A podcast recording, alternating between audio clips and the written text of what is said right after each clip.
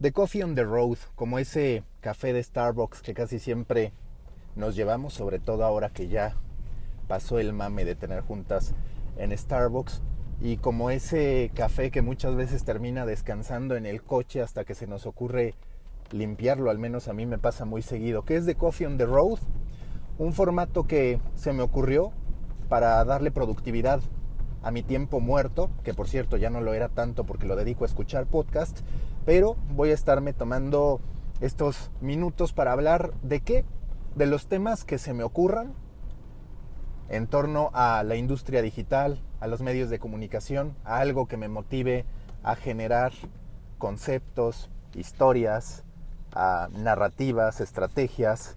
Hoy empiezo. ¿Y con qué empiezo? Con una plataforma por la que yo voto sin siquiera existir, así como ya 100 millones de dólares vendidos en publicidad. Estoy hablando de Quibi. ¿Qué es Quibi? Un Netflix de contenido para dispositivos móviles. ¿Y por qué sí voto por esa plataforma sin que siquiera haya salido? Saldrá hasta mediados del próximo año. Voto porque yo siempre voy a aplaudir la originalidad.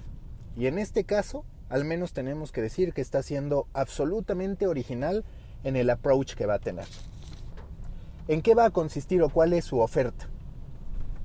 Series, tanto guionadas como realities, Daily Essentials, que ahora les explico de qué va, con duración de entre 5 y 10 minutos. ¿Y de qué van los Daily Essentials? Bueno, pues imagínense que Quibi va a tener series como las que podemos ver en Netflix o en Amazon, pero de entre 5 y 10 minutos. Esa es la gran diferencia. Y después estarán los Daily Essentials, que si me preguntan, me parece que también es una necesidad que en su momento tendrán las distintas OTTs que estén y las que vayan surgiendo, porque ya saben que ya viene Disney Plus, que ya viene HBO Max, que en Estados Unidos ya está ESPN Plus y que seguramente seguirán saliendo varias en el camino.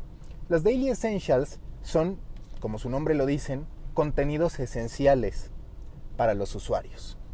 Entonces habrá, por ejemplo, con NBC una serie de noticieros de lunes a domingo en torno a la principal información del día, en la mañana y en la tarde tendrá una duración de 6 minutos. Ya también anticiparon que habrá un programa diario por la mañana de highlights con lo mejor del deporte y otro más que resumirá los sucesos principales en los distintos late night shows en Estados Unidos. La idea es ir sumando esos daily essentials con distintos productores. Hasta ahora el único medio que está asociado es NBC News, que también se hará cargo de la cobertura en Breaking News, de poder reaccionar rápidamente y poder entregar ese paquete, ese producto a Quibi. Y en la parte de series, en la parte de producciones especiales, Quibi ya presenta a varios cracks, a varias personas que nosotros sí o sí vamos a querer seguir. La más destacada para nosotros es el propio Guillermo del Toro, que además de estar tuiteando y salvando a la nación, sigue trabajando y ya firmó un acuerdo con Quibi para hacer una serie de terror. Todavía se desconoce el nombre, pero la han calificado tanto el equipo de Quibi como el propio Guillermo del Toro como una serie o como una película que va a estar transmitiendo a los zombies modernos. Esa es la temática que va a tener. También está Steven Spielberg. Steven Spielberg vuelve a escribir, algo que no hacía desde hace mucho tiempo, y todo porque se convenció de querer hacer una serie que solo pudiera ser vista en la oscuridad. ¿Cómo lo logra Quibi? Su equipo de tecnología ya trabajó en un desarrollo para que a partir del horario en el dispositivo móvil de los distintos usuarios aparezca o desaparezca este programa, cada uno de los episodios. Si hay luz del día, si está en un horario en el que todavía hay luz del día, no podrá el usuario ver los episodios por la noche se libera. ¿Y qué ocurre si lo quiero ver al día siguiente por la mañana? No se puede. Va a estar bloqueado incluso el episodio que ya se exhibió para que solo lo puedas consumir en la noche. Entonces es un experimento que llamará mucho la atención Adicional a ello habrá un reality musical tipo Latin American Idol y demás, o American Idol, pero en este caso con el productor de Justin Bieber al mando. Estará Justin Timberlake también con su propia serie, con su propio programa, Tyra Banks.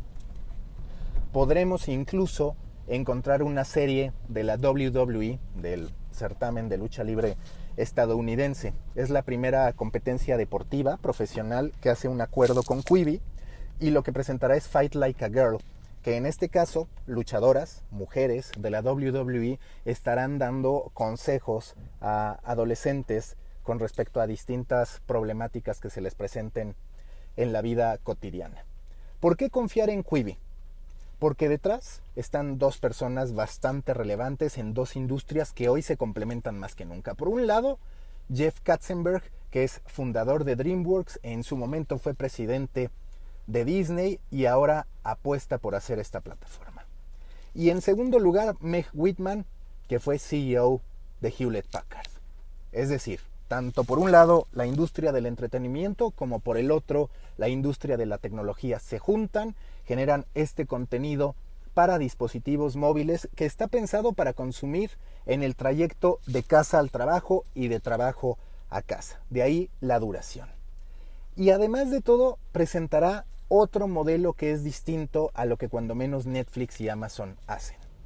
Dos posibilidades de suscripción. Una, por 4.99 dólares, que tendrá publicidad, un pre-roll de 10 segundos para producciones de menos de 5 minutos o de hasta 5 minutos. Y por otro lado, una que es libre de publicidad por 7.99 dólares al mes. Entonces ahí también están innovando y confían en que van a estar generando un buen rango de utilidad con la publicidad. Por ahora ya tienen por adelantado 100 millones de dólares vendidos, pese a que todavía no lanzan. Y ya hay algunas marcas, como el propio Pepsi, como Google, que estarán ahí.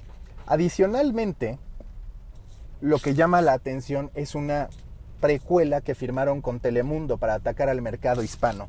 Entonces, El Señor de los Cielos tendrá su precuela a través de Quibi. A mí me gusta el formato, me gusta la osadía, me gusta que ya no solamente pensemos en consumos de una hora, sino también de 10, 15, 20 minutos. Porque yo estoy convencido que esa satisfacción de llegar a tu destino con el objetivo cumplido de haber visto una serie, haber visto un episodio, haber escuchado un podcast, alimenta mucho el que sigamos consumiendo. Y eso es precisamente lo que va a pasar aquí. Ya está la tendencia en podcasting de hacerlos más cortos, de esta duración, por ejemplo, a diferencia de los de una hora, hora y media. No sería raro que eso mismo ya ocurra en digital, que de por sí en YouTube lo podemos encontrar, pero digamos que aquí estamos hablando de un YouTube con anabólicos, porque son producciones de 10, 12 minutos, pero con el nivel de Hollywood. A mí me gusta, no sé ustedes, yo les dejo este de Coffee on the Road.